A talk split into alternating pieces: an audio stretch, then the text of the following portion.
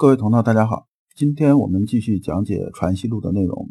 今天《传习录》讲的是“学而时习之”的真义。大家都知道啊，《论语》第一部分就是“学而时习之，不亦乐乎”。那么呢，他讲的“学而时习之”，学究竟学什么？对应啊，《传习录》的章节是幺幺二、幺幺三。我们同样还是带着问题来听这一讲。这个问题刚才老刘已经说过了。就是学而时习之，究竟学什么？我们看《传习录》本文，子人问：“学而时习之，不亦乐乎？先儒以学为效先觉之所为，如何？”子人呐，就是冯思，字子人。我看了一下啊，这个有的书上写的是冯思，有的是冯恩。后来我查了一下考据一下资料，应该是冯思，字子人这么个人。他说啊，《论语》啊，第一句就讲“学而时习之，不亦乐乎”。这里面先儒啊，还是指朱熹。朱熹说啊，这句话的意思是说呢，我们要学什么呢？就是学先觉之所为。这所为就是行为，就是前面懂得的人呐，他们是怎么做的，我们学着人怎么做。说这个是这个意思吧？我们看先生是怎么回答的。先生没有直接说对还是不对。先生说：“学是学去人欲，存天理。”说啊，我们学前面的人学什么呢？学他的去人欲存天理，这是首要去学的，而不是学啊具体这种行为。我们可以啊去看他的行为，但是最重要的还是心里边这种发心动念，就是动机。下边先生接着说啊，从事于去人欲存天理，则自证逐先觉，考诸古训，自下许多问辩思索。存省克制功夫，然不过欲去此心之人欲，存无心之天理耳。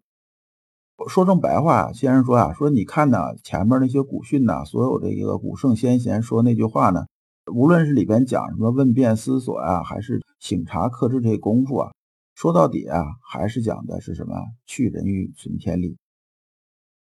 那么这一部分里边呢，关于朱熹啊讲的。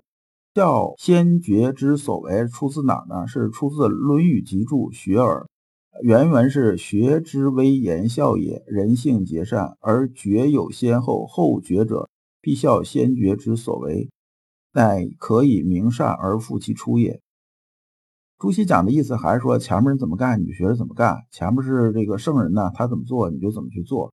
但我们知道，这样学的话，只能学什么呢？学其表啊，只能学一个表象的东西。很久以前，老刘讲课的时候啊，我们讲过这么一个案例啊，说同样啊扶一个老人家过马路，那我们是看到这个老人呐，说哎他过马路比较困难呐，我们是年轻人呐，帮一帮，这是一种啊动机。那另一种动机是什么呢？说看见旁边刚好有新闻媒体在拍，或者干脆有领导在那边，咱们在领导面前表现一下，扶这个老人家过马路。两种行为是完全一样的，但是我们看呢，这动机不一样啊，这下边的东西就完全不一样了。那么先生接着说啊，若效效先觉之所为，则只说得学中一件事，意思专求诸外了。就是你光看行为是求诸外的意思。那么实习者这里边呢，下边这段我就不去完全念，他讲的是坐如师，立如斋啊，这里边讲的意思啊。老刘就打个比方，就说啊，我们学习打坐、学入静啊，不是学坐姿啊，我们要学心法的。如果你不能入静，光在那坐着不动的话，那这个其实是没什么用的。如果说啊，人能六根清净、无欲无求，那就算得到的话，那树木花果早就得到了，因为他们一直也没什么求的，是不是？那不就死木头了吗？那就没有意义了。那么这里边呢，乐是讲什么呢？乐是礼义之乐，我心之乐。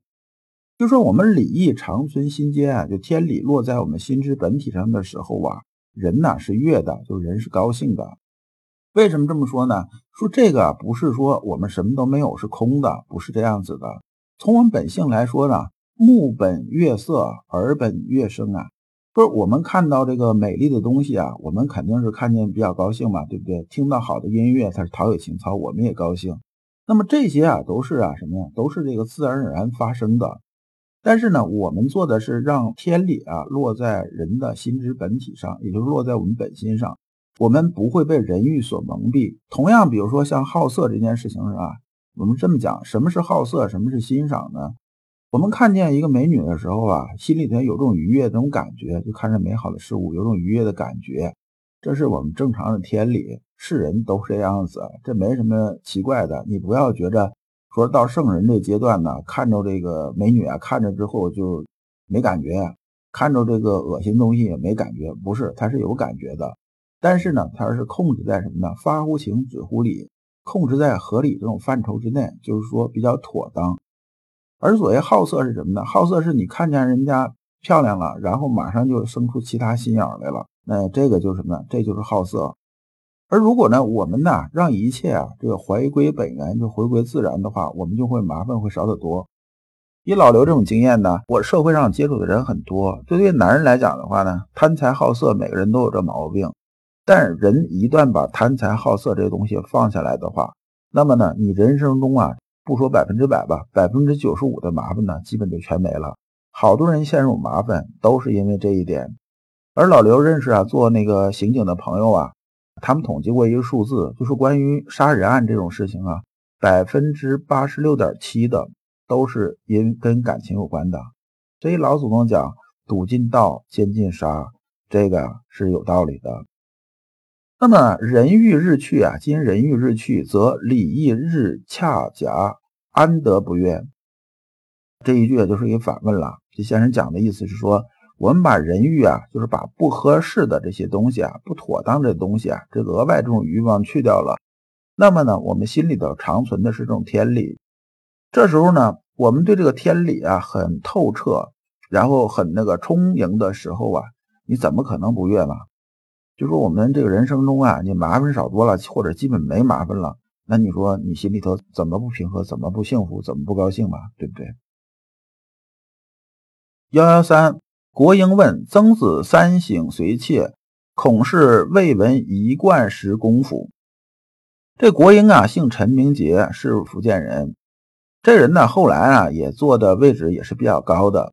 他问这句话叫“曾子三省随妾”啊，这是出自哪儿呢？这句话是出自《论语·学而》。曾子是谁呢？曾子啊，就是孔子的一个学生。大家都知道，曾子是其实名气很大的。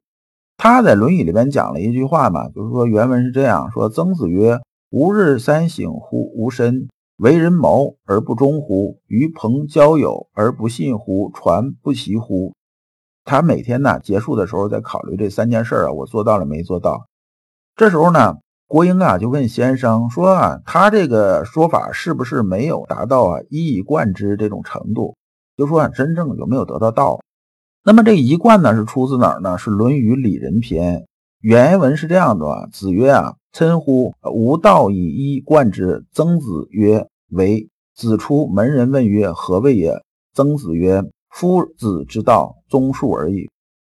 就说在这个里边呢，曾子啊讲三省吾身嘛，然后孔子啊就点了一下，说你这个三省吾身呢，还是在枝叶这个层面，没有在根上啊。所以孔子点了一句，说这个。吾道一以贯之，就是说呢，我们从一个根本呢，我们这个道是什么？儒学之道是有个根本，然后从根本呢开始贯通起来的，是这样子的。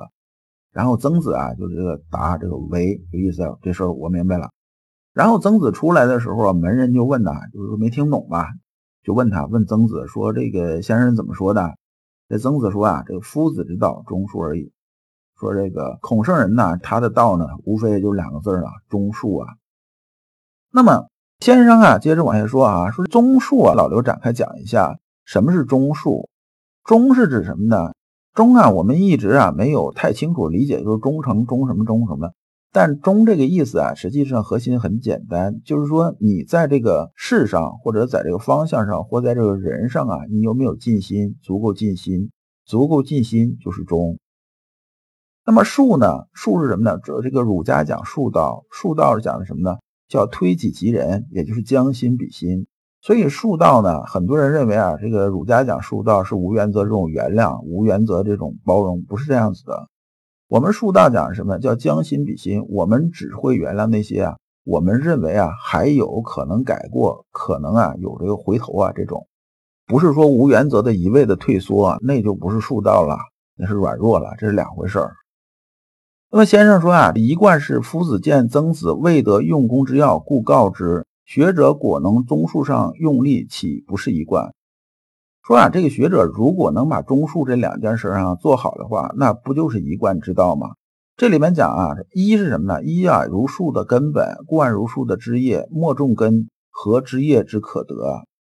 这展开这句话意思说啊，我们呢在修身的时候啊，就是修儒学之道的时候，修圣学的时候呢，我们呢先有一个根本，这根本就是什么呢？根本就是天理啊，我们要落在心之本体上，这是有根本，就像树这根一样，有这根了之后啊，所有的东西就像树的枝叶啊，就是它可以贯通开来啊。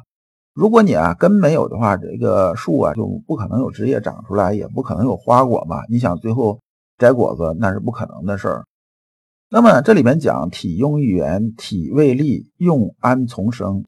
说啊，我们心之本体啊，它是体用一元的，就像老刘以前讲这个案例一样啊。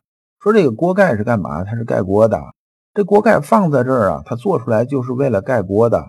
所以它是在静态的时候，这锅盖放在这儿它不动的时候呢，我们能看到什么呢？看到它的体，但它不单纯是体，它体用是一元的。它动起来的时候呢，我们看到它是用这个层面，就是这个硬的层面，它怎么用，那么看的可能比较清楚了，这仅此而已。但是体用是一元的，所以呢，下边啊就对这个国英啊问这句话做了评价，说为曾子于其用处，盖以随事经察而力行之，但未知其体之一，此恐未尽呢。这句话是出在哪儿啊？出在朱熹啊《论语集注·里仁》这里边。那么呢，朱熹啊对曾子这种评价说，曾子啊水平上还差点意思，还没有到达得到这种程度。既然说啊，他这种说法我是不太同意的，觉着这个评价是差点意思。那么本一讲内容就讲完了，我们下一讲讲孔圣人褒赞颜回的真相。老刘所讲的都是老刘啊近二十年啊自己修心的一些心得和体会。老刘一直相信修身之道在于互相印证。同道为鉴，共同进步，是我们修身的必由之路。相信诸位同道也是有了一些收获。如果您想获得更多的心学内容，或者想直接与老刘交流，可以加老刘的微信。老刘的微信号是两个 L 一个 S 两个 X，后边加六六六，就是老刘说心学的拼音呐，首字母加三个六。你能在和老刘在线交流的同时，还有机会进入我们的心学修行微信交流圈子。今天的内容啊，到此结束，感谢诸君。